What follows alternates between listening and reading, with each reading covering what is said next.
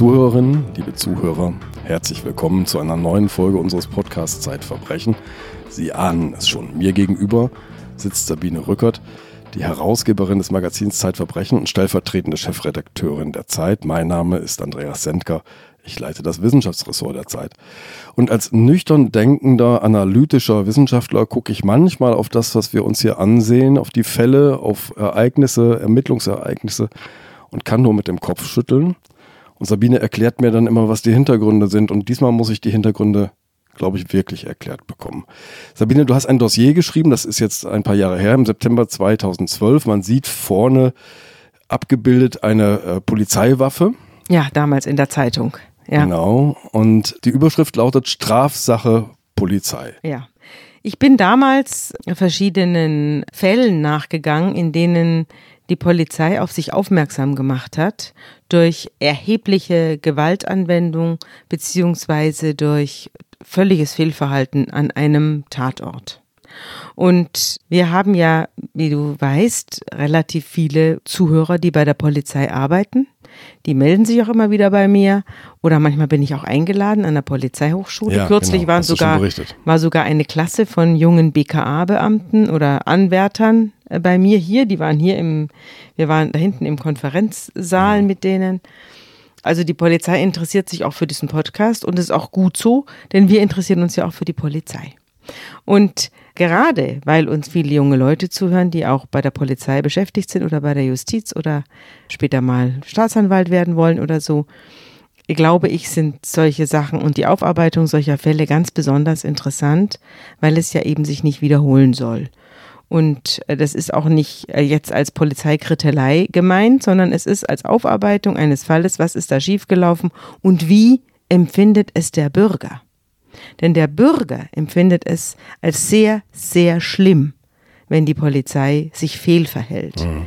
Die Polizei ist in den Augen der Bürger etwas Gutes. Und nicht wie in anderen Ländern, etwas also wie in Russland oder China, wo die Polizei ja. eigentlich Sinnbild eines fehlgeleiteten Staates oder einer Diktatur oder eines repressiven Systems ist, ja. sondern bei uns ist sie etwas Gutes, sie ist der Bürger in Uniform sozusagen. Kalkulierbare Sicherheit. Sie garantiert auch Freiheit und sie ist im Guten verortet. Sie hat ein extrem hohes Ansehen, dem sie nicht immer gerecht wird, finde ich, weil ich mich ja mit viel mit solchen Sachen beschäftige oder beschäftigt habe. Und das extrem hohe Ansehen liegt natürlich auch daran, dass der Bürger vieles nicht weiß und dass er mit sehr, sehr vielen Fernsehfilmen konfrontiert wird, in denen die Polizei immer der Sieger ist. Auch damit habe ich mich schon in der Zeit beschäftigt. Jeden Tag wird der Bürger bombardiert mit lauter sympathischen Polizeibeamten, die immer auf der Suche nach dem Bösen. Immer auf der Suche nach dem Bösen, am Schluss mhm. immer siegreich. Mhm. Ja, es geht ja nie ein Fall ungeklärt auf. Naja, das nie würde ich nicht unterschreiben, aber ich sage mal so 99,5 ja, also Prozent der Fälle werden aufgeklärt. Ich kann mich jetzt nicht erinnern, dass ein Fall unaufgeklärt geblieben ist. Die Aufklärungsquote wäre. im Fernsehen ist deutlich, deutlich höher als die in der Wirklichkeit. Ja. Und natürlich ist das eine einzige riesige Werbeindustrie für die Polizei. Das muss man vielleicht auch mal im Hinterkopf haben. Ja, ähm, ich erinnere mich an die Polizei in Duisburg, die, glaube ich, Schimanski nicht gerade als Werbefigur empfunden hat damals. Das stimmt, auch in Rostock regt man sich auf darüber, ja. dass da Polizeibeamte. Oder jetzt in Dortmund. Ja, da regt man sich aber nicht über die Polizeibeamten an, auf, soweit ich mich entsinne, sondern über die gesamte Darstellung der Stadt. Ja. ja. Also in Rostock regt man sich über die Polizeibeamten auf, die da sich nicht besonders sympathisch zeigen. Aber dass sich die Polizei im Tatort zum Beispiel ungestraft rechtswidrig verhält, Darüber habe ich auch schon geschrieben. Das, da kommen wir auch im Kriminalmagazin nochmal drauf. Kommen, kommen wir ins wahre Leben ja. zurück. Es gibt natürlich auch die Gegenstimmen, die will ich jetzt schon mal ganz kurz ja. zum Vorschein holen. Nämlich oft, vor allem die Vertreter der Polizeigewerkschaften, die sagen, naja, äh, wann immer so etwas vorfällt, ein Polizist sich nicht korrekt verhält, sprechen sie von Überlastung, fehlender Zeit und ähnlichem. Und sagen, wir sind einfach zu wenige, um so gut zu sein, wie ihr uns gerne hättet. Ja, das ist natürlich auch ein Dauerlamento, das muss man auch sagen, aber es ist auch ein nicht unberechtigtes Dauerlamento. Also deswegen, weil es ein Dauerlamento ist, kann man nicht so genau einschätzen, ob es auch in diesem speziellen Fall wirklich daran lag. Wir werden aber hier heute Fälle haben, da lag es sicherlich nicht an der Unterbesetzung der Polizei. Dieser Podcast wird unterstützt vom Hörverlag. Dort finden Spannungsfans unter dem brandneuen Label Hörverlag Serials, ab sofort fiktionale Podcast-Hörspiele. Eine Form der Unterhaltung, die in den USA bereits einen riesigen Hype ausgelöst hat. In zehn Episoden bildet der Thriller Der Abgrund den Auftakt. Autorin Melanie Rabe hat die Story eigens für dieses Format entwickelt. Und neben einem herausragenden Sounddesign versprechen ein ausgefeiltes Storytelling und spektakuläre Cliffhanger einen extrem hohen Suchtfaktor. Auch die Sprecher des Hörspiels Der Abgrund sind hochkarätig. Steffen Groth, Max Urlacher, Anne Müller, Andreas Pietschmann und viele weitere machen das Podcast-Hörspiel so besonders. Der Abgrund. Ab sofort kostenlos zum Anhören bei Anbietern wie Spotify, Stitcher, Apple Podcast oder direkt unter hörverlag-serials.de. Und nach diesen Vorbemerkungen kommen wir jetzt mal zum 30. April 2009. Genau. Wir sind in Regensburg in der Schwanendorfer Straße 11. Dort wohnt ein junger Musikstudent, Tennessee Eisenberg. Ja, Tennessee Eisenberg ist zu diesem Zeitpunkt 24 Jahre alt und hat im April ähm, bereits seit einigen Wochen sein Studium vernachlässigt. Also er wohnt dort mit einem Mitbewohner, der auch studiert. So eine Studenten-WG. Genau, ist eine WG und der Tennessee Eisenberg ist, hat sich sehr verändert in letzter Zeit. Also er ist wunderlich, er geht nicht mehr aus dem Bett, er isst auch nichts mehr, ist völlig abgemagert. Er hat ein paar Tage vor unserem Vorfall hier seinen Vater besucht in Berlin oder er war bei ihm, das weiß ich jetzt nicht mehr. Also auf jeden Fall ist man sich begegnet. Da war er wohl relativ aufgeräumt und hat auch versprochen, dass jetzt alles besser wird. Aber es wurde nicht besser, sondern er setzte sich zu Hause wieder in sein Bett und meditierte angeblich und wurde immer seltsamer. Also der gute Tennessee steckte in einer echten Sinnkrise. Ja, der steckte in einer echten Sinnkrise und wahrscheinlich noch mehr. Also da steckt wahrscheinlich noch mehr dahinter, wenn wir berücksichtigen, was jetzt passiert. Ja. Am 30. April greift er vormittags diesen anderen Mitbewohner an, ohne Anlass. Es gibt keinen Streit, sondern er greift ihn an aus einer verwirrten Situation heraus. Also er scheint geistig verwirrt zu sein. Der Mitbewohner kann ihn aber noch eine Stunde lang sich vom Leibe halten und dann er hat übrigens ein Messer, der Tennessee hat ein Messer in der Aus Hand der und greift damit, ja, ein Küchenmesser und greift damit den Mitbewohner an. Der flüchtet und ruft die Polizei. Die Polizei rückt an und zwar mit einem mehrköpfigen Kommando. Es ist auch ein Rettungswagen einbestellt und man begibt sich dort in die Schwandorfer Straße und geht in den ersten Stock. Also da ist so Ah, Moment, Moment, Moment, Hm? Moment. Also Entschuldigung. Wir haben eine Situation, wo der Mitbewohner aus dem Haus flieht, zur Ja. Polizei geht und sagt, mein Mitbewohner ist irgendwie geistig verwirrt, dem geht's nicht gut, Ja. der muss irgendwie, äh, jetzt hat er mich bedroht, ihr müsst was tun. Ja. Und da wäre doch mein erster Reflex, also da äh, schicke ich doch jetzt nicht eine bewaffnete Mannschaft erstmal hin, sondern zumindest nehme ich mal einen Psychologen oder jemanden mit, der für solche Situationen geschult ist, oder? Oder ein? Pastor. Oder ein Pastor. Nö, ja. war nicht. Also es gab aber keinen Pastor und es gab auch keinen Psychologen, sondern es gab eine bewaffnete Mannschaft, die jetzt aus einem Wagen sprang und sich in der Schwandorfer Straße in dieses Haus hineinbegab. Ja. Man geht da durch so einen Hof und dann war da die Haustür und dann öffnete sich die Haustür und da war ein mit alten Gerümpel oder Sperrmüll vollgestellter Vorraum. Der mag so groß gewesen sein wie dieses Zimmer hier, in dem wir jetzt sitzen. Und ich kann dir auch Fotos zeigen. Ich habe alles, es wurde hunderttausendmal aufgezeichnet und auch fotografiert und nachgestellt und weiß der Teufel. Und in der Ecke dieses Raumes schwingt sich eine runde Treppe. Die macht so eine Ecke und geht dann nach oben in den ersten Stock. Da wohnen die beiden. Da wohnten die beiden Ja. und äh, die Tür, ich weiß jetzt nicht genau, ob sie angelehnt war oder aufgesperrt war oder ob der aufgemacht hat, wie die Polizei hineinkommt, kann ich mir nicht mehr entsinnen. Auf jeden Fall kommen sie in dieses, in diesen Raum, in, betreten sie die Wohnung und treffen dort auf Tennessee mit dem Messer in der Hand. Das hat in, er immer noch in der Hand. Oder hat er immer noch in der genommen, Hand, ja. in Boxershorts und in einem T-Shirt. Und er macht einen geistig verwirrten Eindruck. Das sagen die Beamten auch später aus. Er macht einen verwirrten Eindruck und kommt langsam, mit langsamen Schritten, das Messer in der hängenden Hand, in der rechten hängenden Hand, auf sie zu. Also er, er, er hat das Messer jetzt nicht nach vorne gerichtet Nein. und bedroht sie wirklich. Nein, er hat es auch nicht erhoben und sticht auf irgendwen ein, sondern er hat das Messer an, in der hängenden Hand und kommt auf die Beamten zu. Und die Beamten weichen zurück. ja. Sie schlagen mit dem Schlagstock nach ihm, aber er reagiert nicht. Sie nehmen Reizgas, Pfefferspray und sprayen es ihm ins Gesicht. Und zwar so lange, bis sie nichts mehr haben. Er reagiert nicht. Er wischt sich kurz mit der Hand übers Gesicht. Das war's. Und äh, sie sagen, stehen bleiben, Messer weg. Er reagiert nicht. Wie er so ein Automat. weit, wie ein Automat auf sie zu. Jetzt weichen sie diese äh, Wendeltreppe da rückwärts zurück. Es, Ja. es sind sechs Personen oder was. Es sind ein Haufen Leute, die sich jetzt inzwischen gegenseitig im Weg stehen. Die ersten sind schon unten wieder zur Tür hinaus und er kommt da die, die, langsam die Treppe runter und sie, äh, sie merken, er reagiert auf dieses Pfefferspray überhaupt nicht und auf die Schläge mit dem Knüppel auch nicht. Das weist eigentlich schon darauf hin, dass er in einer psychotischen Phase ist, denn Ja. tatsächlich jeder normale Mensch würde sich sofort die Augen zuhalten. Jetzt verstehe ich, was du meinst, als du sagst, es ist mehr als eine Sinnkrise. Der ist wirklich in einer psychotischen Phase. Ja, der ist höchstwahrscheinlich in Ja. einer psy- hochpsychotischen Phase. Man hat es später nicht mehr feststellen können, weil er diesen Tag nicht überleben wird. Ja. Er wird kaum mehr die nächsten Minuten überleben. Und er kommt dann langsam die Treppe runter, das Rollkommando weicht nach hinten aus. Äh, einer von diesen Leuten springt beiseite und steigt auf ein Sofa, das da abgestellt ist. Und äh, Tennessee bewegt sich langsam auf ihn zu mit dem Messer. Er bekommt Angst. Einer verliert dann auch noch seinen Revolver in diesem ganzen Getümmel. Und zwei weitere Beamte, die auch noch im Raum sind, schießen jetzt auf Tennessee.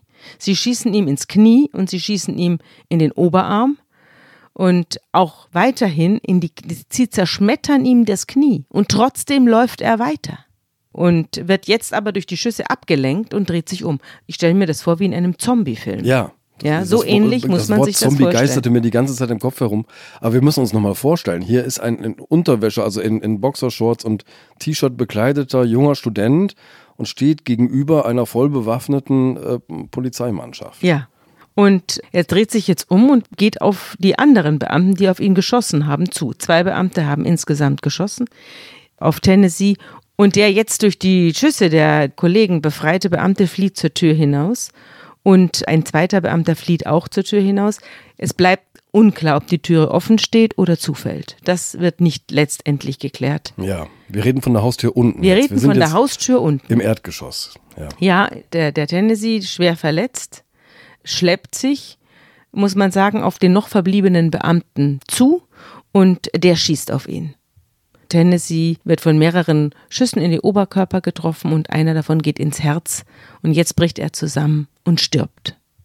Das ist die Geschichte und in, auf diesem, möchte ich sagen, konfusen Einsatz wurden 16 Schüsse losgelassen auf den Tennessee.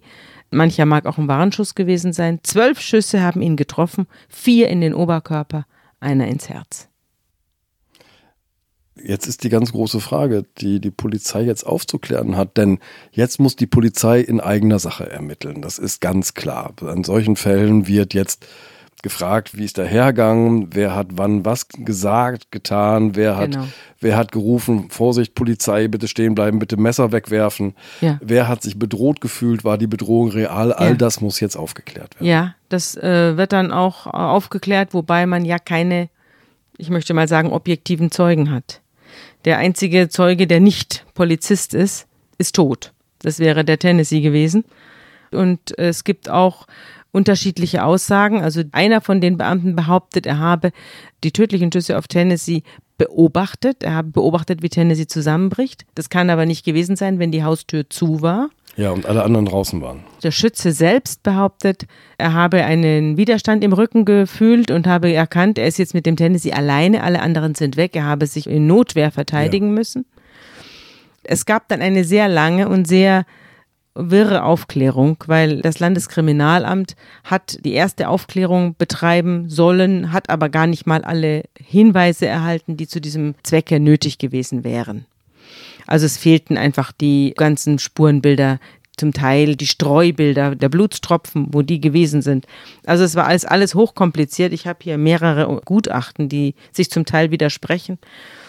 Damit will ich jetzt auch niemanden langweilen, denn es ist ja letztlich, letztlich unterm Strich nie vollständig aufgeklärt worden. Ja, aber eins müssen wir doch noch sagen. Also man stellt sich jetzt natürlich vor, wir haben vorhin über Tatort, Polizeiruf und Co. geredet, all diese Fernsehkrimis, darum kennen auch normale äh, Krimi-Zuschauer, kennen, dass das rekonstruiert wird, aus welcher Richtung ist eine Kugel abgefeuert worden, gibt es Blutspuren, wo ist das Projektil eingeschlagen und so weiter.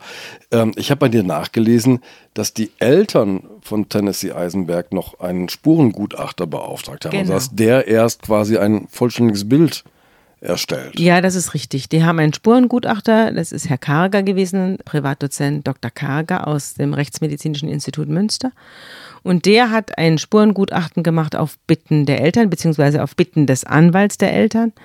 Und der kam eben zu anderen Ergebnissen als das Landeskriminalamt. Ihm kam die Variante, die dann vorgetragen wurde, die Beamten seien alle alle in Notwehr gewesen, kam ihm nicht überzeugend vor. Er hat gesagt, wie soll hier eine Notwehrlage vorgelegen haben, wenn hier sechs bewaffnete Beamte einem geistig Verwirrten in Unterhosen gegenübersteht.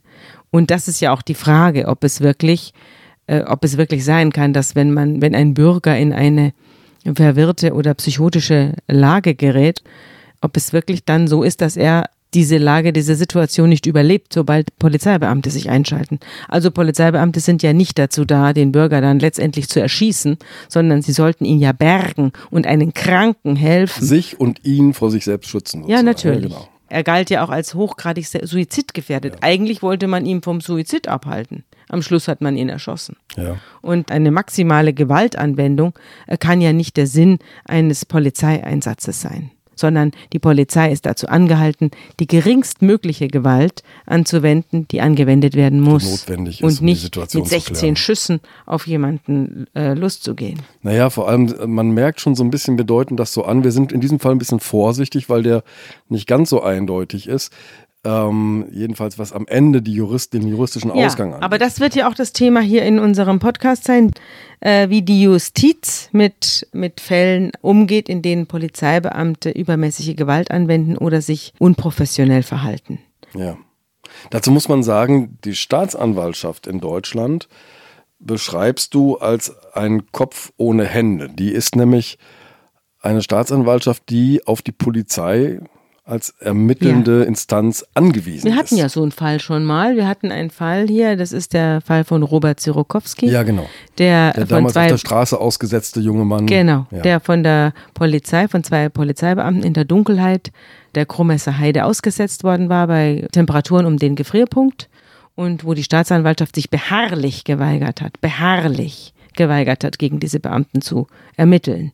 Und das erst dann später durch die Eltern und durch Klagerzwingungen und durch das Oberlandesgericht überhaupt erst in Gang gekommen ist, Jahre nachdem der Junge tot war. Und hier ist es also die Staatsanwaltschaft Regensburg, die die Sache einstellt. Und das Oberlandesgericht in Nürnberg äh, verwirft die Klagerzwingung der Eltern. Die Eltern sind dann nach dieser Verwerfung bis zum Bundesverfassungsgericht gegangen. Aber das ist natürlich wirklich große Glückssache, wenn man beim Bundesverfassungsgericht es erreicht, dass der eigene Fall dort angenommen wird. Das ist für einen normalen Bürger eigentlich, wenn er nicht ein Anliegen hat, dass jetzt die ganze der Republik erschüttert. Also wenn es jetzt nicht darum geht, dass ein neues Polizeigesetz erfunden worden ist, Ja. das jetzt hier zum Einsatz kommt und Ja. das auf dem Prüfstand steht oder so. Wie das also in anderen Fällen. übergeordnete Gründe müssen Genau, aber wenn man einfach mit seinem, wenn man den Eindruck hat, mein Kind ist umgebracht worden, aber irgendwie stimmt da alles vorn und hinten nicht, dann hat man dann wirklich großes Glück, wenn das Bundesverfassungsgericht darauf eingeht. Aber- und hier ging es nicht darauf ein. Aber bei den Ermittlungen der Polizei, Sabine, stimmte doch vieles nicht so richtig. Denn du hast jetzt diesen Vorfall sehr minutiös erzählt. Aber dass es im Prinzip so zwei Wellen gab, in denen der Tennessee angegriffen worden ist oder beschossen worden ist. Nämlich die ersten drei Schüsse und erst später die, die nächsten Schüsse. Das rekonstruiert, glaube ich, erst der von den Eltern beauftragte Gutachter oder das wird erst durch die Initiative der Eltern dann am Ende herausgefunden. Ja. Die Eltern haben durch dieses Spurengutachten, das sie da bei der Rechtsmedizin in Auftrag gegeben haben, haben die überhaupt erst den Fall, ja, ich weiß nicht, ob es aufgeklärt ist, ich war nicht dabei, aber auf jeden Fall hat dieser Fall dadurch eine ganz andere Bedeutung bekommen. Ich kann ja mal ein bisschen was aus dem Gutachten vorlesen. Ja. Also Herr Karger war eigentlich am erstmal am 13. Juli 2009 am Ort in der Schwandorfer Straße und macht dort eine Ereignisortuntersuchung und nimmt dann eben die Muster aus kleinen äh, Einzelspuren in Augenschein und aus verschiedenen Bluttröpfchen und Antragungen. Das überspringe ich jetzt alles und dann nimmt er die Angaben der Kriminalbeamten in einer rechtsmedizinischen Stellungnahme äh, auseinander, in denen er zum Teil eben einfach diese Aussagen widerlegt. Und jetzt wollte ich euch was vorlesen, das kann ich jetzt mal schnell hier. Er schreibt hier zum Beispiel, bei Erhalt der vier letzten Schussverletzungen wies Eisenberg acht Schussverletzungen und einen Wiedereinschuss auf. Durchschuss linkes Kniegelenk und ein Durchschuss linker Oberschenkel, jeweils mit relevanter Blutung nach außen, sowie ein Streifschuss linker Unterschenkel. Aufgrund der eingeschränkten Statik und Beweglichkeit des linken Knies und Beins war nur eine langsame und humpelnd schlurfende Fortbewegung möglich. Ein Durchschuss linker Oberarm mit Trümmerbruch und relevanter Blutung nach außen sowie je ein Durchschuss linker Ober- und Unterarm. Der linke Arm hing schlaff und unbrauchbar nach unten. Zwei Schussverletzungen und ein Wiedereinschuss am Körperstamm. Das Ausmaß der akuten Blutung nach außen ist nicht sicher zu rekonstruieren, die Handlungsfähigkeit wurde sukzessive beeinträchtigt. Das äußere Erscheinungsbild des Herrn Eisenberg vor Erhalt der vier Brustschüsse entsprach somit einer sich langsam und humpelnd fortbewegenden Person, welche aus mehreren Schussverletzungen am Arm und Bein blutete. Die Blutungen und Bewegungsmuster wurden durch die Kleidung des Eisenberg, T-Shirt und Shorts nicht verdeckt. Wie gesagt, Unterhose. Jetzt muss man sagen, die Frage Notwehr oder unprofessionelle ja, wir müssen auf der, anderen Seite, auf der anderen Seite müssen wir ja sehen, dass diesem Herrn Eisenberg der sich da humpelnd fortbewegte, ausgebildete Beamte. Das waren ja auch nicht nur ganz normale Streifenbeamte. Das war ein Sonderkommando, ein USK, ein Unterstützungskommando, wie es es in Bayern gibt. Das sind eine Spezialeinheit, die sind speziell ausgebildet zur Bekämpfung bei schweren Ausschreitungen. Also zum Beispiel in Wackersdorf, erinnerst du dich an die großen ja, Einsätze da der Wiederaufbereitungsanlage in Wackersdorf? Da waren die eingesetzt. Also das sind Leute, von denen man erwarten könnte, dass sie wirklich mehr drauf haben, als die Waffe zu ziehen. Und mit einer gewissen Krisenreaktion umgehen können. Ja, also der Fall ist von der Justiz nicht aufgeklärt worden, würde ich sagen. Die Beamten sind sicherlich der Meinung, dass die Ermittlungen eingestellt worden. Sie werden das als so eine Art Freispruch betrachten. Aber das ist leider jetzt nicht so wahnsinnig viel wert, weil bei der Staatsanwaltschaft solche Verhaltensweisen der Polizei sehr häufig so beantwortet werden, also mit Einstellung der Ermittlungen. Ja, du zitierst einen Strafrechtler der Freien Universität Berlin, nämlich Tobias Singelstein. Der sagt, 95 Prozent der Strafverfahren gegen Polizisten werden in Deutschland eingestellt. Ja. Jetzt frage ich mich, ist das eine hohe Zahl? Das ist eine sehr, sehr hohe Zahl. Also es werden viele Ermittlungen eingestellt. Die Übermehrzahl der Ermittlungen wird eingestellt, aber 95 Prozent davon können normale Bürger nur träumen. Aber ich stelle mir auch vor, dass es auch relativ viele Anzeigen gegen Polizisten gibt, einfach so als Abwehrmaßnahme. Da kommt der kleine Ganove daher und sagt hier, der Polizist hat mich getreten, geschlagen, hat mich brutal behandelt, hat mich zu Boden geworfen, hat mich verletzt. Ja. Das, das könnte richtig. man ja so als Abwehrreaktion, das als juristische Abwehrreaktion ja, erwarten. das ist auch wahr. Also es ist auch so, dass viele bei Demonstrationen sowieso, aber auch sonst äh, häufig, wenn es zwischen Polizisten und Bürgern in irgendeiner Form zu einem Konflikt kommt, dass dann Polizisten auch oft angezeigt werden, ihre Rolle missbraucht zu haben. Das ist richtig. Und deswegen reagiert die Justiz auch so. Die Re Justiz reagiert erstmal auf Seiten des Beamten. Denn der hat es schwer. Ja. Also, dass die Polizei Klar. es schwer hat, ist unbestritten, aber sie legt auch immer Wert darauf, dass wir das alle erfahren, dass sie es schwer hat. Und die Justiz rechnet es ihnen auch hoch an und lässt deswegen in den allermeisten Fällen die Ermittlungen sein. Also sie hat es auf der einen Seite schwer, die Polizei, aber sie ist auf der anderen Seite natürlich mit dem Gewaltmonopol ja, ausgestattet. Die, die Polizei ist extrem unter Stress. Das ist natürlich ein sehr, sehr stressbehafteter Beruf. Aber ich denke auch, dass die Polizeibeamten darauf ja auch viele Jahre vorbereitet werden. Es ist ja nicht so, dass man da jetzt, es ist nicht so, wenn du und ich in so eine Situation gehen, dann ist das was anderes. Aber wenn äh, jemand Polizeibeamter ist und bewaffnet Bürgern gegenübertreten darf, dann hat er eine lange Ausbildung durchlaufen, in der er auch zum Umgang mit dem Bürger und auch zum bewaffneten Umgang mit dem Bürger ausgebildet worden ist. Das ist die eine Seite, der hohe Stress. Die andere Seite ist Der Einzige, der hier im Land Gewalt anwenden darf, Klammer auf, von Notwehrsituationen abgesehen, Klammer zu, und der bewaffnet herumlaufen darf und der im Notfall jemanden auf jemanden schießen darf, ist ein Polizeibeamter. Also wir haben Leute, die mit Waffen durch die Gegend laufen, durch die Städte laufen, in, bewaffnet äh, mit Autos durch die Städte fahren und die als einzige Gewalt ausüben dürfen. Und das ist die besondere Verantwortung, die die Polizei dann hat, dass sie von dieser Gewalt so wenig wie möglich Gebrauch macht. Der Grund, weshalb ich damals das Dossier geschrieben habe, war eine Kumulation von Situationen, in denen die Polizei dieses Gewaltmonopol missbraucht hat.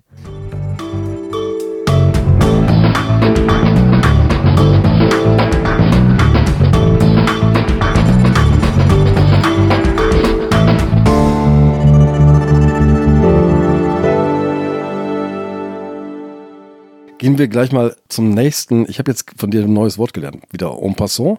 Ereignisort. Nicht Tatort, sondern Ereignisort. Ja. Äh, der nächste Ereignisort ist Pfaffenhofen. Ja. Das, worüber wir jetzt reden wollen, spielt anderthalb Jahre später, am 15. November 2010. Es klingelt oder klopft an der Tür der Familie Eder in Pfaffenhofen. Ja, die Familie Eder ist, als ich ihr begegnet bin, ebenso traumatisiert, möchte man sagen, und fertig mit der Welt wie die Eltern des Tennessee Eisenberg. Ich bin dem Vater damals, um noch schnell was nachzutragen, Ja. ich bin dem Vater damals begegnet, der äh, wohnte in Berlin und war vollkommen niedergedrückt. Er war unglaublich traurig. Der sah so ein bisschen aus wie Einstein mit so wirrem Kopf und ist Sozialarbeiter und arbeitete in der Montessori-Schule. Also ist, sie waren schon total gewaltfern, diese Familie Musiker. Und der war also äh, vernichtet, dieser Vater. Und hatte, lebte da eben mit den Akten zusammen. Das kann man, äh, Akten vom Tode seines Sohnes. Und so ähnlich war es, als ich der Familie Eder begegnete. Die Familie Eder, die hat Folgendes erlebt. Am 15. November 2010 nähern sich Polizeibeamte in Zivil und klingeln bei ihnen in der Wohnung. Der Familie Eder, bestehend aus Mama Eder, Papa Eder und der Tochter plus Schwiegersohn, die alle in diesem Haus wohnen Und einem kleinen Kind noch? einem kleinen Enkelkind, ja. Die leben dort in einem Mehrfamilienhaus, das gehört dieser Familie oder den Eltern Eder und sie haben die anderen Wohnungen vermietet. In diesem Wohnhaus lebte auch bis vor kurzem ein Herr B., der irgendwie auffällig geworden war und jetzt zur psychiatrischen Untersuchung gebracht werden sollte. Und deswegen rückte die Polizei Rosenheim an und, Und zwar wollte gleich mit mehreren Mann. ja, aber zunächst mal kamen zwei und wollten erk- sich erkundigen, wo der wohnt, denn er stand nicht mehr an der Klingel. Er stand deswegen nicht mehr an der Klingel, weil er nicht mehr da wohnte. Aber es wurde sofort als Verdeckungsmaßnahme interpretiert von den Beamten. Die erkundigten sich dann im Haus bei anderen Mietern, wo denn der Herr B. nun abgeblieben sei. Und die sagten, ja, da wisse man nicht genau, da müsse man mal beim Eigentümer fragen. Das sei Familie Eder. Ich glaube, äh, sie lebten im ersten Stock. Und dann gingen die Polizeibeamten dorthin und klingelten. Und dann gehen die Schilderungen auseinander.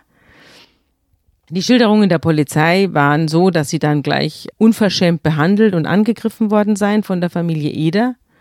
Die Familie Eder hat es, schildert es so, die Tochter Eder macht die Türe auf und da steht jemand und erkundigt sich nach Herrn B. Und sie sagt dann, wer sind Sie denn eigentlich? Und der sagt dann, ich bin Polizist. Und daraufhin sagt sie, ja, man sieht es Ihnen nicht an. Zeigen Sie mir doch bitte Ihren Er ist in Zivil, Dienstausweis. steht vor der Ja. Tür. Ja, weisen Sie sich doch mal aus. Ja, Genau, klar, und das findet er Reaktion. schon als Unverschämtheit und, tut, und stellt den Fuß in die Tür. Was ja eine aggressive und bedrohliche Tatsache ist, wenn jemand den Fuß in die Tür stellt. Sie versucht, die Tür zu schließen, daraufhin, weil sie denkt, aha, doch kein Polizist. Sie kriegt auch irgendwelche Ausweise gereicht. Also das weiß ich auch nicht genau oder Sie haben es dann nicht mehr genau äh, unterschiedlich geschildert, wer wem Ausweise gegeben hat. Jedenfalls kommt es zu einem Konflikt an der Tür. Herzu eilt der Ehemann und der kleine Sohn dieser Frau und äh, sehen, wie die dann aus der Tür herausgezerrt wird und im Gang festgehalten wird. Es kommt zu einem lautstarken Gerangel und die Eltern, die im Keller waren und irgendwas dort besichtigt haben oder ausgeräumt haben, rennen herauf. Jetzt die Eltern Eda Senior, so zwischen 60 und 65 sind die beide, rennen herbei und fragen, was ist hier los? Und das wird sofort als aggressiver Akt interpretiert und die Leute werden festgehalten, werden mit Handschellen gefesselt, werden zu Boden gedrückt. Und es gibt eine riesen Handgemenge und einen riesen Konflikt in diesem Flur. Die anderen Mieter hören das und trauen sich gar nicht raus. Und wenn sie die Tür aufmachen, dann werden sie von einem der inzwischen weiter nachgerückten äh, Polizeikräfte, es sind inzwischen mehrere im Einsatz, sie sind, die anderen waren in einem Wagen vor der Tür gestanden, die sind nun auch alle herbeigeeilt, werden die dann bedroht und werden dazu gezwungen, sich in ihre Wohnung zurückzuziehen. Und die Familie Eder wird dann zu Boden gedrückt und wird sehr schlecht behandelt. Sie werden misshandelt. Auf Frau Eder wird ein Hund losgelassen, der immer die alte erst, Frau Eder. Ja, Mhm. auf die Frau Eder Senior wird ein Hund losgelassen, der erst immer kurz vor Zubeißen wieder zurückgezogen wird. Also man will ihr mit aller Kraft Angst machen. Die, die, die Leute liegen auf dem Boden, nur weil die Polizei wissen wollte, ob in diesem Haus Herr B. wohnt. Das wollen wir mal nicht vergessen. Das Ja. war, äh, das war der Ausgangspunkt. Ja. Erst als Frau Eder Senior einen Schreikrampf bekommt und wirklich durchdreht und nicht mehr aufhört zu schreien, erst dann begreifen die Polizeibeamten, dass hier was schief läuft und sie rufen einen Rettungswagen. Und der kommt dann auch und nimmt die ganze Familie Eder mit. Die Familie Eder wird dann untersucht im Krankenhaus.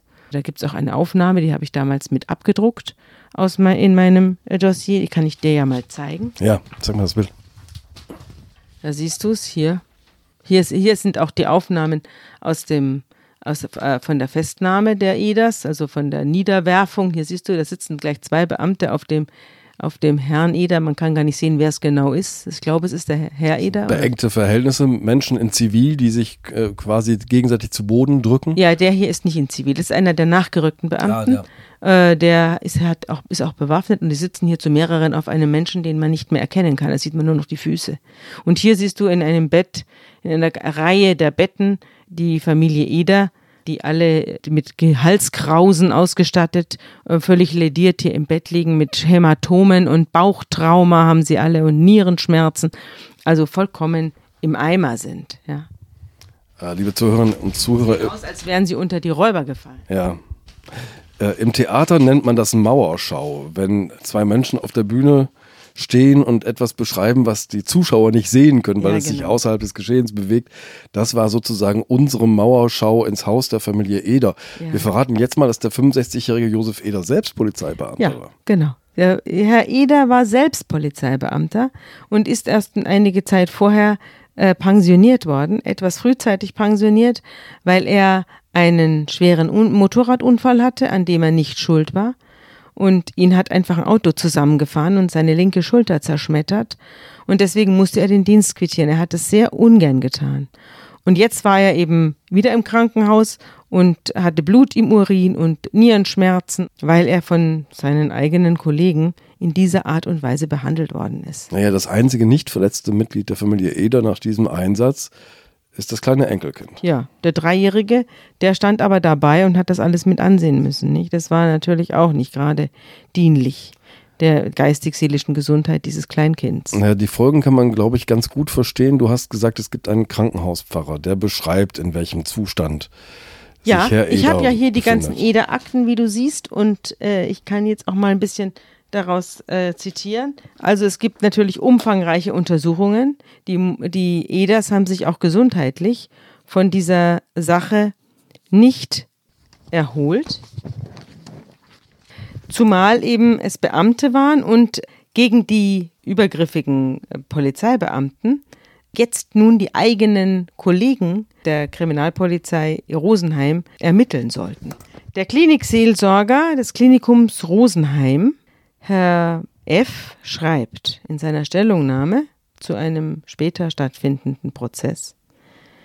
Im ersten Kontakt erlebte ich Herrn und Frau Eder und ihre Tochter vollkommen aufgelöst, zutiefst beunruhigt und verunsichert. Fassungslos und immer wieder in Tränen aufgelöst erzählten sie mir abwechselnd von dem, was sie in den letzten Stunden erlebt hätten. Gerade bei Herrn Eder konnte ich spüren, dass er bei dem Einsatz echte Angst um sein Leben hatte. Er war im Kern seiner Person getroffen und verunsichert. Wie einen Albtraum hatte die Familie den Einsatz der Polizei erlebt. Erschwerend kam noch hinzu, dass sich die Familie große Sorgen um den dreijährigen Enkel machten, der den ganzen Vorfall mit ansehen musste. Nur mit Mühe konnten sie erzählen, was geschehen war, und sie wiederholten dabei immer wieder die Fassungslosigkeit, die Ohnmacht und das vollkommene Unverständnis gegenüber dem Vorfall. Keiner der drei Personen konnte verstehen, was da geschehen war. Und genau so habe ich die EDAS dann ja auch erlebt. Ich war ja sehr viel später da. Diese Aufzeichnung ist vom 23.05.2011. Ich war ja über ein Jahr später da und trotzdem haben die EDAS bei mir auch einen, einen total aufgelösten Eindruck hinterlassen und äh, haben geweint und äh, waren nicht zu trösten. Ehrlich gesagt, das wundert mich nicht, denn im Februar 2012 beginnt ein Prozess, du hast schon darauf hingewiesen. Genau. Aber jetzt nicht gegen die Polizei, sondern gegen die EDAS. Ja, auf der Anklagebank sitzen nicht die Polizeibeamten, sondern die EDAS. Und, und zwar, zwar die Anklage lautet Widerstand gegen Vollstreckungsbeamte und Körperverletzung. Genau. Also die EDAS werden auch noch vor Gericht gezerrt. Die Staatsanwaltschaft Traunstein ermittelt und ermittelt so, dass man auch wirklich ins Grübeln kommt. Also die die Staatsanwaltschaft und später auch das Amtsgericht versuchen, die EDAS in ein schlechtes Licht zu rücken. Zunächst mal möchte ich sagen, dass gegen die Beamten äh, durch die eigenen Kollegen ermittelt wird. Also das wäre so, wie wenn ich auf einmal dazu berufen wäre, gegen dich zu ermitteln, mhm. wo jeder weiß, wir sitzen quasi hier beim Podcast beisammen. Das ist natürlich total unprofessionell. Das Zweite ist, dass die Beamten gar nicht mal als Beschuldigte befragt werden, sondern die geben schriftliche Stellungnahmen ab, äh, in denen sie sich äh, möglichst als möglichst hilfreich und in einem heiligen Licht zeigen. Ich habe die alle da, diese Stellungnahmen. Da steht dann drin, wie man sich ordentlich vorgestellt und als korrekter Beamter präsentiert habe, während man einem schreienden Haufen irrer EDAS gegenüber sich gesehen hätte. So, so stellt sich das dar. Also grotesk. Und das Dritte ist, dass die Staatsanwaltschaft Traunstein dann gegen den Herrn Eder ermittelt. Also es wird der Leumund des Herrn Eder, wird auf einmal in ein schräges Licht des geführt. Polizeibeamten. Man fragt dann, war er denn eigentlich früher nicht auch mal gewalttätig, als er noch Polizeibeamter war? War der da nicht so ein Problembeamter? Und ist er eigentlich nicht unter sehr eigenartigen Umständen aus dem Dienst ausgeschieden. Da war doch auch was, ja, so ähnlich. Es hat sich alles nicht bewahrheitet. Es hat, war alles falsch. Herr Eder ist wegen eines Unfalls ausgeschieden. Nicht, weil man ihm irgendwas vorzuwerfen hatte. Mhm. Aber man hat versucht, ihn in den Dreck zu ziehen. Weil er es gewagt hat, sich mit der Staatsmacht anzulegen. Und das hat dem Herrn Eder nachträglich wirklich zu denken gegeben. Ich habe hier auch noch seine Personalakte. Da steht die Beurteilung seiner Leistungen. Da steht qualitativ sehr hochwertig, außerordentlich produktiv, ein einfallsreicher Kopf. Das steht da alles über ihn. Vertrauend erweckend, immer aufrichtig und auf positive Mitarbeit bedacht. Solche, solche Beurteilungen sind da. Bestrebt, möglichst vielseitig sich auszubilden und so weiter. Sehr tüchtig. Das ist es. Also es wird nur das Löblichste über ihn geäußert, aber in der Öffentlichkeit wird er hingestellt, als sei er schon ein halber Verbrecher, den man in der, bei der Polizei gar nicht mehr geduldet habe. Aber jetzt machen die EDES im Laufe des Verfahrens selber, glaube ich, etwas ganz Kluges. Sie suchen nämlich selbst die Öffentlichkeit. So ist es. Die EDAs wissen sich nicht mehr anders zu helfen und sie wenden sich an die Presse. Und zwar an die dortige regionale Presse, die Augsburger Allgemeine, äh, berichtet und die Süddeutsche Zeitung steigt dann ein als überregionale Presse. Und so habe ich dann auch davon erfahren. Das habe ich in der Süddeutschen Zeitung gelesen. Und die Süddeutsche Zeitung, die muss ich jetzt an dieser Stelle mal hier stark loben, denn die hat sich wirklich äh, reingekniet und hat das alles recherchiert und hat auch beschrieben, wie mit den EDAs verfahren worden ist von Seiten der Strafjustiz. Die war auch dort in der Hauptverhandlung. Ich war in der Hauptverhandlung gar nicht. Ich habe die EDAs hinterher kennengelernt, während als die Hauptverhandlung dann beendet war. Äh, die EDAs haben keinen Freispruch bekommen. Ja, da kommen wir gleich zu. Ja. Da kommen wir gleich zu. Da kommen wir gleich Ich zu. wollte noch mal einmal, es wird nämlich jetzt durch die Beobachtung der Presse, wird deutlich und äh, steht auch wirklich im Licht der Öffentlichkeit, dass während dieses Prozesses Zeugenaussagen von Polizisten miteinander abgesprochen sind, Ja. dass die sich koordiniert haben. Ja. Es sind sogar Beweismittel vernichtet worden und zwar hat die alte Frau Eder wohl eine Kamera zur Hand genommen. Genau. Die Frau Eder ist reingelaufen und hat, während ihr Mann zu Boden gedrückt wurde und der Schwiegersohn bedrängt wurde und die Tochter äh, in Not war, hat sie eine Kamera geholt. Und sie hat Aufnahmen gemacht von dieser Situation. Die habe ich auch hier in meinem Aktenordner, waren zum Teil auch in der Presse abgebildet. Äh, und ich habe es ja selbst gedruckt. Daher wir haben ja standen die gerade Bilder, ein, auf die wir gerade geguckt Genau, haben. wir haben ja gerade ein Bild am Boden mit gesehen. zwei Beamten über ihm. Genau. Genau, das hat Frau Eder aufgenommen. Und äh, Frau Eder wurde dann diese Kamera aus der Hand gerissen und die Polizeibeamten haben gesagt, sie fotografieren hier den Einsatz, das werden wir jetzt mal löschen.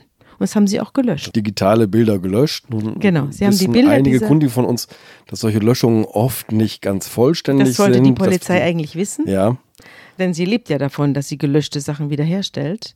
Aber diese Beamten wussten es offenbar nicht, denn äh, die, die äh, EDAs haben, konnten äh, die Bilder durch eigenen Einsatz, sie haben es selber auf eigene Kosten wiederherstellen lassen durch einen Spezialisten.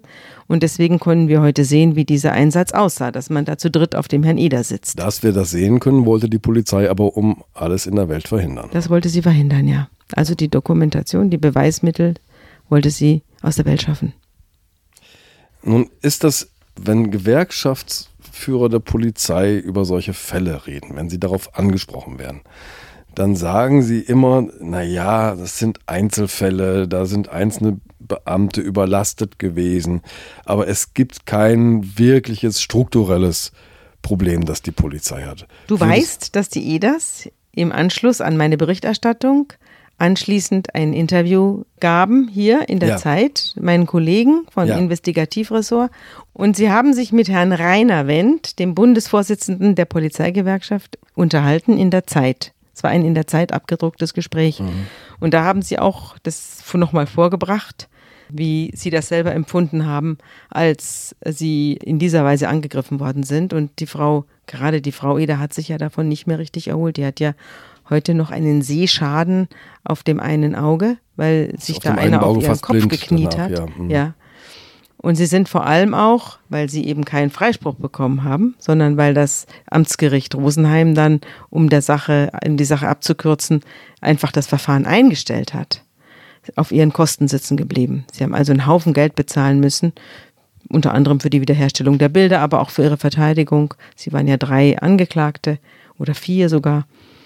Und es hat ja alles viel Geld gekostet, das mussten sie alles selbst bezahlen. Ja, man muss dazu sagen, eigentlich standen sie kurz vor einem Freispruch. Also die Beweislage in diesem Prozess war irgendwie ganz klar. Ja. Es war kurz vor einem Freispruch und in dem Moment zieht der Richter sozusagen das, den Vorschlag aus der Tasche, wir stellen das Verfahren jetzt ein. Und die Genau. Familie Eder hat schon viel Geld ausgeben müssen, um sich zu verteidigen. Ja, Sie haben keine so- Kraft mehr gehabt. Ja, so haben haben sie es mir erzählt. Sie hätten eigentlich den Freispruch erzwingen können, aber sie waren so fertig, dass sie gesagt haben, ich, es ist uns jetzt alles egal, Hauptsache es ist vorbei. Und davon haben dann diese Beamten profitiert. Und im Nachhinein, das kann man aus dem Gespräch mit dem Polizeigewerkschaftler und den Eders sehr genau herauslesen, merkt man das äh, Vertrauen in die Instanz Polizei, in diese staatliche Instanz, diese staatlich garantierte Sicherheit ist tief zerstört. Ja, ist tief zerstört, gerade bei einem Polizeibeamten. Und bei allen, die damit zu tun hatten, übrigens auch. Jetzt möchte ich noch was sagen zu dem, es gibt keine systematische Polizeigewalt, Ja, das sind all, alles ich gefragt, Einzelfälle. genau. Das stimmt auch. Wir haben keine systematische Polizeiproblematik. Aber wir haben eine Institution, die eben äh, Gewalt ausüben darf, die sehr, sehr große Macht hat und die deswegen auch im Bewusstsein der Bürger so wahrgenommen werden muss. Also sie, der Bürger muss darauf achten, was die Polizei macht. Er darf ihr nichts durchgehen lassen. Und wenn solche Sachen wie der, wie die NSU Katastrophe, wo die Polizei eben jahrelang Rechtsradikale hat davonkommen lassen. Oder wenn solche Sachen passieren, äh, wie wir es jetzt in der Frankfurter Polizei offenbar der Fall ist, dass rechte Gruppierungen aus der Frankfurter Polizei an eine Rechtsanwältin Drohbriefe schreiben. All diese Dinge sind hochgefährlich. Denn die Leute, die in der Polizei arbeiten, müssen besonders integer sein und besonders rechtsstaatlich und besonders innerlich stabil. Das dürfen keine Hau drauf sein oder Leute, die äh, sich selbst nicht im Griff haben. Und das lässt sich auch immer wieder beobachten. Das Phänomen äh, Polizeigewalt wurde ja immer wieder auch untersucht. Und man weiß, dass es den sogenannten Widerstandsbeamten gibt. Das ist ein Phänomen, also ein, ein Typus innerhalb der Beamtenschaft, der eigentlich nicht auffällt. Nur wenn es dann wirklich zu einem Einsatz kommt und äh, zu Konflikten kommt, dann schießt der völlig übers Ziel hinaus. Also der wird dann äh, ohne Not gewalttätig und, äh, und ausfällig und ist gefährlich. Und dieser Beamte wird zu wenig erkannt in den Polizeireihen und wird dann eben auch häufig von, von seinen Kollegen gedeckt. Aber es, ich kann mir auch vorstellen, dass Menschen, die mit diesem Gewaltmonopol ausgestattet sind, die mit Pistole im Halfter sozusagen den Staat repräsentieren, irgendwann mal zu so einem Punkt kommen und sagen, der Staat, das Recht bin ich. Also ich denke da, denk da an Clint Eastwood, ich denke da an, an Dirty, Dirty Harry. Harry. Ja. ja, ja ähm, sich selbst das Recht, selbst das Recht in die Hand nehmen. Ja, man weiß auch, von was Polizeigewalt abhängt. Die Ausbildung verläuft meistens so, dass man ihnen genau sagt, was sie zu tun und zu lassen haben. Dann kommen sie in die einzelnen Dienststellen und dort kommt es dann sehr stark auf die Vorgesetzten an. Wenn der Vorgesetzte einer ist, der fünfe gerade sein lässt, so wie das hier zum Beispiel bei unseren Rosenheim-Cops der ja. Fall war. Da möchte ich jetzt gleich mal kurz drauf kommen, denn dieser Mann, dieser Chef dieser Gruppe, die da auf die EDAS losgegangen ist, der 51 oder 50-jährige Rudolf M., der hat äh, im Sommer 2011, also ein halbes Jahr nach dem Vorfall mit den EDAS, hat er einen 15-Jährigen, der sich auf einem Volksfest daneben benommen hat und Leute angepöbelt hat, den hat er sich vorgenommen auf der Polizeiwache und hat ihn dort geschlagen und mit Kniestößen traktiert, ihm Ohrfeigen versetzt und hat ihn äh, gegen die Wand geschleudert. Er ist mit dem Gesicht gegen die Wand geschleudert worden. Natürlich sagte der Polizeichef hinterher, äh, war reiner Zufall. Er habe ihn nur ein bisschen geschubst. Wenn das Kind dann gleich an die Wand fällt und ihm die Schneidezähne abbrechen, was kann ich da dafür? Mhm. So ungefähr. Mhm. Die Bilder kamen nachher ins Internet. Da kommen wir auch gleich noch drauf, dass der, der Bürger sich inzwischen wehrt und die Sachen ins Internet stellt. Die Bilder kamen dann ins Internet und äh, dann musste sich dieser Mann vor Gericht verantworten. Der wurde dann auch vom Dienst suspendiert und er wurde verurteilt zu elf Monaten auf Bewährung im November 2012 vom Landgericht Traunstein. Also der Chef dieser Einsatzgruppe war schon selber ein Problembär. Und äh, deswegen waren die anderen, die in seinem Kielwasser schwammen und sich offenbar an ihm orientiert haben, waren die so drauf. Und das ist zum Beispiel auch etwas, was man an den Polizeiakademien auch lehrt und das, was man an den Polizeiakademien auch weiß. Ich habe ja diese Sache hier recherchiert mit Hilfe der Polizei. Also es ist ja nicht so gewesen, dass ich zur Polizei gegangen wäre und zu den Polizeihochschulen und gesagt hätte, was ist mit Polizeigewalt? Und die hätten gesagt, nö, kein Problem haben sie schlecht geträumt, sondern die wissen das ganz genau und die wissen auch ganz genau, woran es liegt. Und es gibt auch viele Leute innerhalb der Polizei, die sich damit beschäftigen. Ich habe mehrere Interviews dazu auch veröffentlicht. Also das ist jetzt nicht so, dass die Polizei davor die Augen verschlösse. Man weiß, dass es eben an dem Vorgesetzten liegt. Man weiß auch, dass es am Stress liegt. Man weiß, dass es daran liegt, dass zum Beispiel Polizeibeamte immer dieselben Sprengel zu betreuen haben. Also immer dieselben Bahnhofsgegenden mit den ewigen mit Drogendealern und ja. den ewigen äh, Leuten, die sie, die zurückhauen da und anspucken. was ein. Ja. ja. Und dann kriegen die, kommen, haben die irgendwann das Gefühl, sie sind hier die Müllabfuhr der Nation. Und jeder, der Probleme hat, schiebt sie auf die Polizei und geht sonst seine, seiner Wege. Und das macht diesen Groll. Und das macht dieses Gefühl irgendwann, die ganze Welt ist gegen mich. Und wenn dieses Gefühl sich bei einem Polizeibeamten einstellt, dann wird er auch ausfallend und vielleicht sogar gefährlich. Du hast vorhin angedeutet, Bürger beginnen sich zu wehren, ähm, stellen Fotos, anderes Beweismaterial. Ja, es gibt ja online. jetzt das Internet. Ja, welche Rolle spielt das? Ja, eine ziemlich große. Also die Polizeibeamten äh, wenn du auf Twitter bist, da ist ja, da kriegst, kriegst du ständig Polizeieinsätze, die dem Bürger nicht geheuer vorkommen und wo man dann eben sieht, wie mit Festgenommenen umgegangen wird. Das kann man sich da angucken. Also das wird alles geteilt Es gibt ja auch in Berlin zum Beispiel die Vorschrift, dass man äh, sich als Polizeibeamter kenntlich machen muss, also dass man nicht jetzt im Meer der, der im Uniformierten untertauchen kann. Das war eine Konsequenz aus einem Übergriff. Ja, das war eine ne? Konsequenz. Also Uniform von Übergriff. Uniform ist für einen Normalbürger schwer zu unterscheiden. Genau. Seitdem müssen die sich äh, erkennbar machen mit Namen oder Nummer. Und es gibt natürlich auch die Idee, jetzt den Polizeibeamten Kameras anzuschnallen, die das aufnehmen.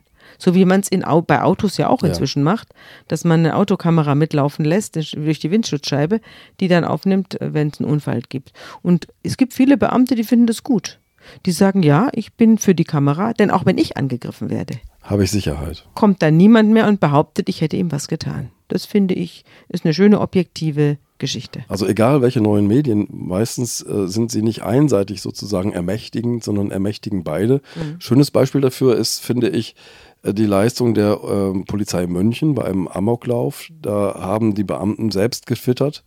Das heißt, die Pressestelle, glaube ich, der äh, Polizei in Das ist München ja hat das gemacht. Ein legendärer Einsatz, Legendärer legendär. Einsatz, ja. Äh, auch wie das moderiert worden ist von der Polizei selbst Ja. im Dialog mit den Bürgern in den sozialen Medien. Ich glaube, da haben wir eine ganz neue Ebene des Dialogs zwischen Polizei und Gesellschaft. Ja, das ist sehr zu begrüßen und es läuft ja auch oft gut. Und wenn es nicht gut läuft, dann landet es bei der Presse oft genug. Und das ist natürlich so, dass die, das Flugzeug, das landet, interessiert niemanden. Das Flugzeug, das runterfällt, ähm, ist natürlich das Thema. Ja. Und das gilt auch für die Polizei. Liebe Hörerinnen und Hörer, die aktuelle Ausgabe von Zeitverbrechen ist jetzt im Zeitshop bestellbar unter dem Link shop.zeit.de-verbrechen. Wir wollen noch über einen Konditormeister sprechen, Karl-Heinz Becker. Genau. Karl-Heinz Becker ist natürlich nicht irgendein Konditormeister. Nein, der ist auch äh, gar zu dem Zeitpunkt, als äh, die Geschichte spielt, äh, kein Konditormeister mehr, denn er hat eine Allergie gegen Mehl entwickelt Ja. und äh, war Schicksal dann vieler Bäcker und Konditoren. war Rentner und äh, das ist aber das ist sehr ungewöhnlich, denn er war noch sehr jung, als er verrentet wurde und hat sich dann ja, aus welchen Gründen auch immer wahrscheinlich aus Ödheit oder aus Langeweile den Hells Angels angeschlossen. Ja, wahrscheinlich großer Motorradfan und gerne in der Lederkluft unterwegs. Ja, und sah auch ziemlich gut aus und hatte so einen Pferdeschwanz, also so ein, so ein schon ein Typ so. Und der hat dann sich den Hells Angels angeschlossen und wurde dort Sergeant at Arms, was auch immer das heißen mag. Er war jedenfalls irgendein Funktionär bei den Hells Also er Angels. gehörte in die Führungsrunde, in die Führungsriege der Hells Genau. Angels. Und wir befinden uns in der Gegend um Koblenz herum. Mhm. In Anhausen. 17. März 2010, Ja, ist auch schon ein bisschen ist her. auch schon ein bisschen her. Um 6 Uhr früh hört Karl-Heinz Becker, der im ersten Stock seines Hauses schläft mit seiner Lebensgefährtin, hört Geräusche an der Eingangstür. Ja, und zwar ziemlich deutliche Geräusche. Ich glaube, es ist am besten, ich erzähle die Geschichte von Anfang an. Ja, Es geht darum, dass sich einige Zeit vor diesem Ereignis, das wir jetzt gerade angekündigt haben, am 17. März 2010, einige Zeit davor hat es eine Anzeige gegen Herrn Becker gegeben, und zwar durch eine Prostituierte. Diese Prostituierte stand auf einer Parkbucht an einer Landstraße und hat dort relativ gute Geschäfte gemacht. Und da tauchten weitere Prostituierte auf und stellten sich auch dahin. Und äh, das war sehr ärgerlich für sie. Und die neuen Prostituierten haben versucht, durch ihre Zuhälter, die, diese alteingesessene italienische äh, Prostituierte da wegzukriegen, ein wegzuekeln. Revierkampf quasi. Ein Revierkampf. Und in diesem Revierkampf tauchte auch Karl-Heinz Becker auf. Nicht als Zuhälter, sondern als Begleiter eines Zuhälters, der für seine Freundin dort Platz schaffen wollte. Und äh, sie bedrohten dann diese Frau V, die da ihren Stammplatz aufgeschlagen hatte, und sagten, ja, sie soll sich hier verpissen und es sei jetzt hier ein neues Revier und sie soll sich mal hier nicht dicke tun und so, also, so, also verbal wurde sie da bedroht und zeigte daraufhin diese beiden Männer an. Unter anderem eben auch diesen Herrn Becker. Und der Herr Becker wurde daraufhin äh, telefonisch überwacht, auch weil er Mitglied des Hells Angels ist. Und daher wusste man, dass ihm bekannt geworden war, dass es außerdem, außer dieser Anzeige, die gegen ihn vorlag, auch noch eine Bedrohung durch die Bandidos gab. Ah, konkurrierende. Ja, man hat die Anzeige gehabt und hat beschlossen, äh, dass man bei ihm eine Hausdurchsuchung macht. warum man eine Hausdurchsuchung macht, wenn einer eine Prostituierte in einer Parkbucht bedroht, das weiß der Teufel. Naja, vor allem ein halbes Jahr später ist das, glaube ich. Ja, und es hat, ja. haben sich dann auch später die äh, Justizjuristen gefragt, was äh, soll der Sinn einer solchen Durchsuchung sein, wenn einer eine Prostituierte in einer Parkbucht bedroht hat. Na, langer Rede, man hat also beschlossen, diese Durchsuchung durchzuführen am 17. März 2010. Man wusste durch die Telefonüberwachung des Herrn Becker, denn er wurde auch noch telefonüberwacht, die Gespräche wurden mitgehört, dass er inzwischen erfahren hatte, dass ein Anschlag äh, der Bandidos angeblich unmittelbar bevorsteht. Ein akuter, eine, ein akut. eine akute Bedrohung. Ja. Eine akute Bedrohung. Und Von man, der die Polizei wusste, das müssen wir deutlich betonen. Ja, das, müssen, ja. das wusste die Polizei und sie wussten auch, dass sogar mit Hilfe einer Panzerfaust auf ihn losgegangen werden sollte. Das wusste die Polizei auch. Also die tödlichen Konflikte zwischen Bandidos und Hells Angels, diese, zwischen diesen Rockergruppen. Die sind Legende. Die sind Legende ja. und die, soll, die kann man sicherlich hier auch voraussetzen bei unserer Hörerschaft. Dass es da zwei große Motorclans gibt, die sich bekriegen. Und auch äh, die Tatsache, dass ein Bandido durch ein Hells Angels getötet worden war. Das war der Grund für den Angriff, für den angekündigten Angriff mit der Panzerfaust. Der Racheakt. Ja. ja. Und als drittes muss man wissen, dass nicht lange zuvor im Hause des Herrn Becker eingebrochen worden war. Dort wurden Waffen entwendet und es wurde Zerstörung angerichtet und alles durchwühlt.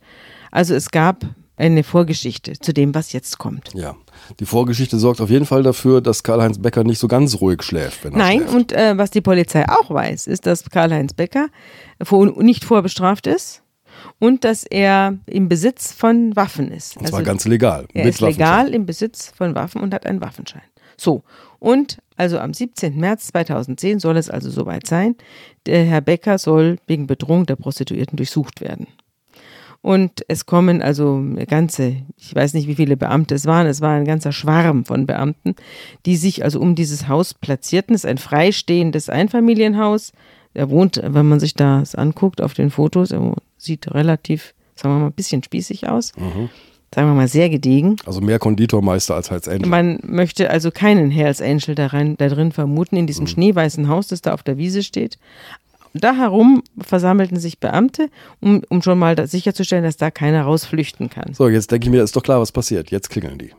Ja, meint man, machen sie aber nicht, sondern sie äh, holen einen Sachverständigen für Türöffnung und fangen an, die Türe einzudrücken, morgens um sechs. Es mit so einem hydraulischen März, Gerät. Ne? Mit hydraulischem Gerät. Es gibt mehrere Sicherheitsschlösser, die der Herr Becker hat einbauen lassen. Nach dem Einbruch. Wegen, wegen dem Einbruch. Ja.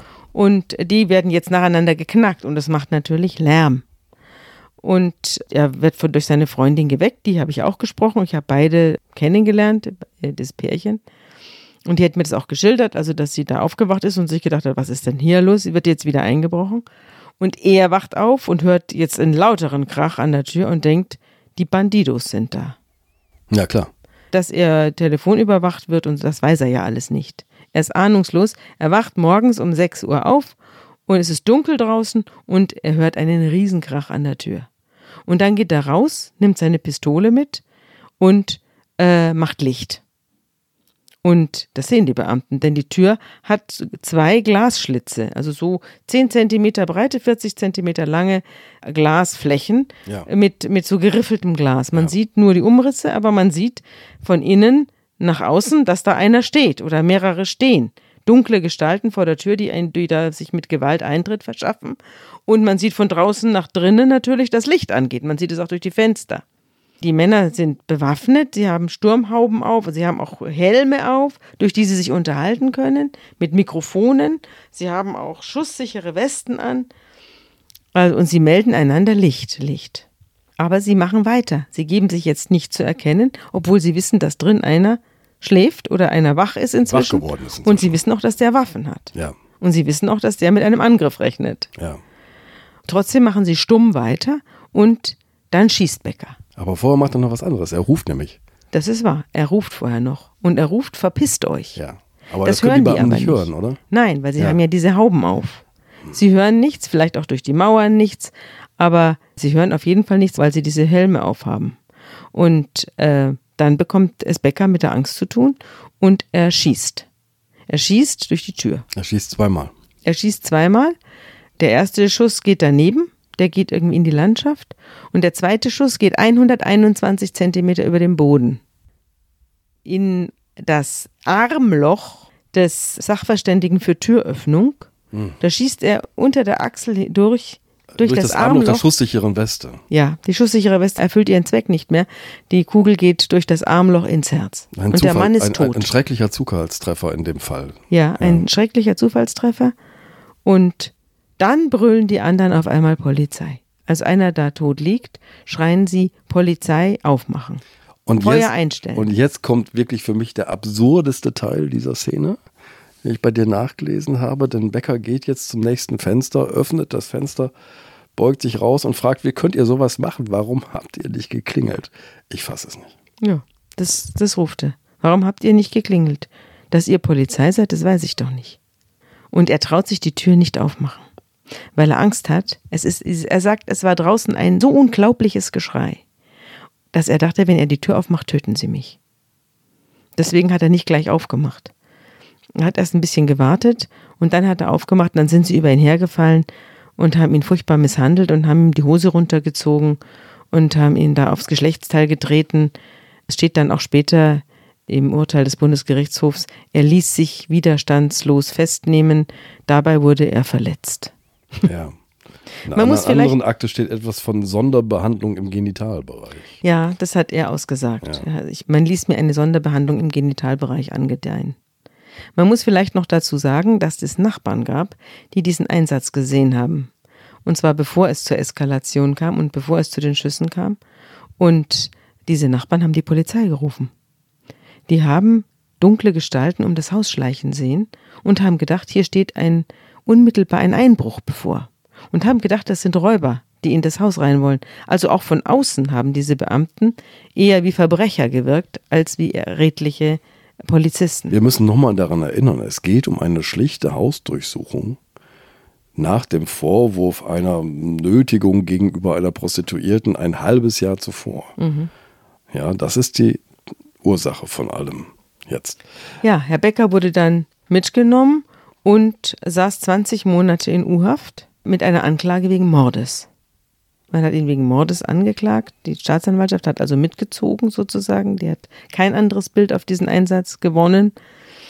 Er wurde dann am 28. Februar 2011 wurde Herr Becker, also etwa ein Jahr später, vom Landgericht Koblenz wegen Totschlags. Also die haben das dann Die haben den. Mordvorwurf fallen lassen. und Ja.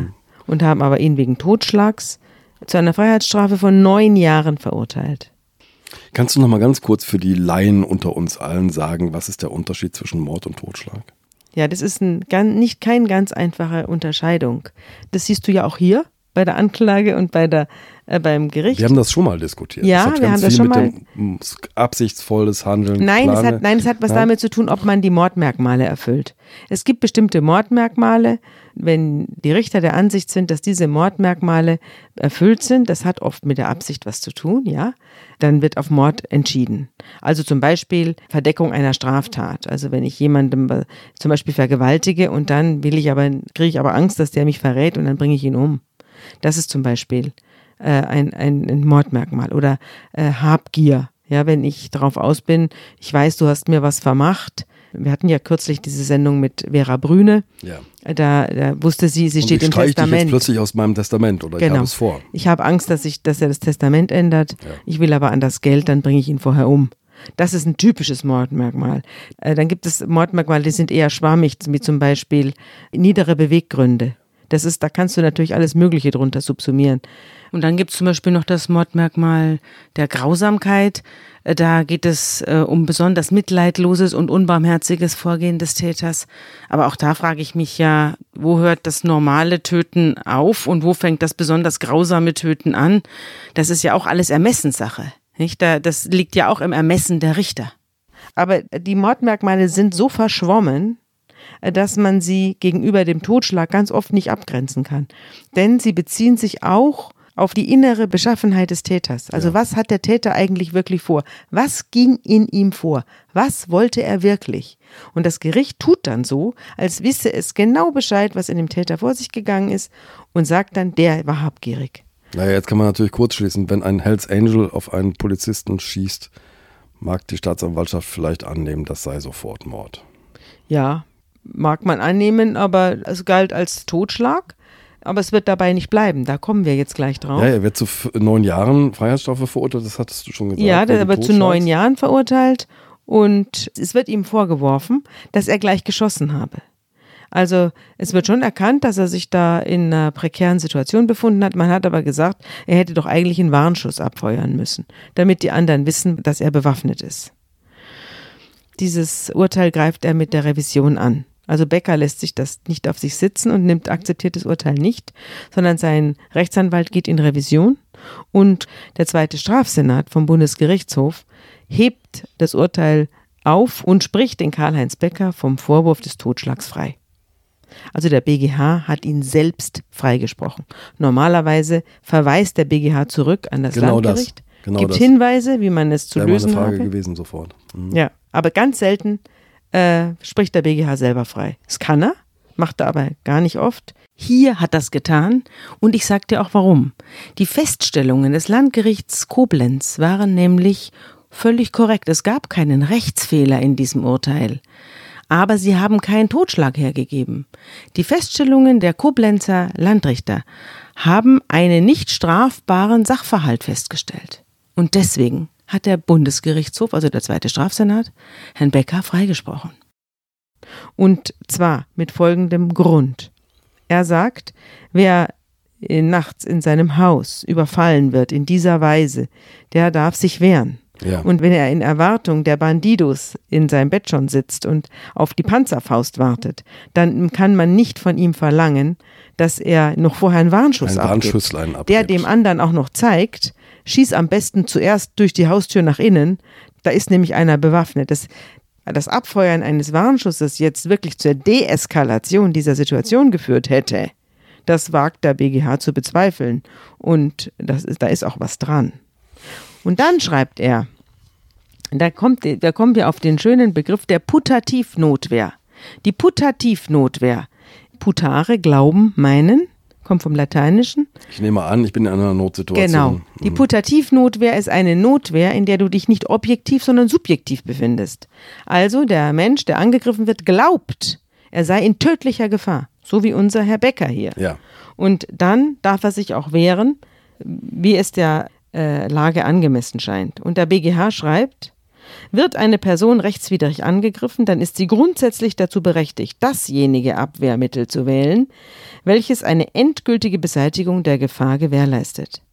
Der Angegriffene muss sich nicht mit der Anwendung weniger gefährlicher Verteidigungsmittel begnügen, wenn deren Abwehrwirkung zweifelhaft ist. Das gilt auch für die Verwendung einer Schusswaffe.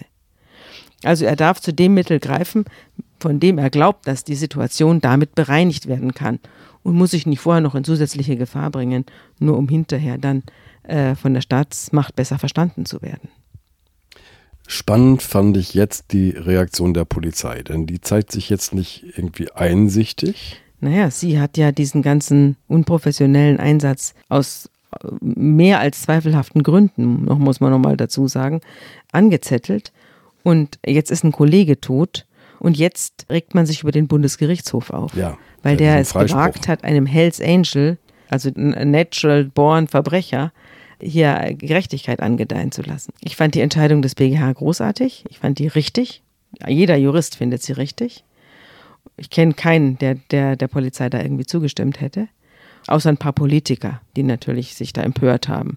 Darüber, dass der BGH jetzt schon sich auf Seiten der Mörder stellt und sonst was. Und natürlich die Gewerkschaften haben sich aufgeregt, ja, ein braver Beamter im Dienst erschossen und jetzt darf der Täter hier rumlaufen. Aber ich habe mir gedacht, es ist, war eine richtige Entscheidung und die Polizei muss eben sich auch an die Regeln halten. Sie ist die, nicht nur die Regelvertreterin und die Regelhüterin, sondern die Regeln gelten auch für sie.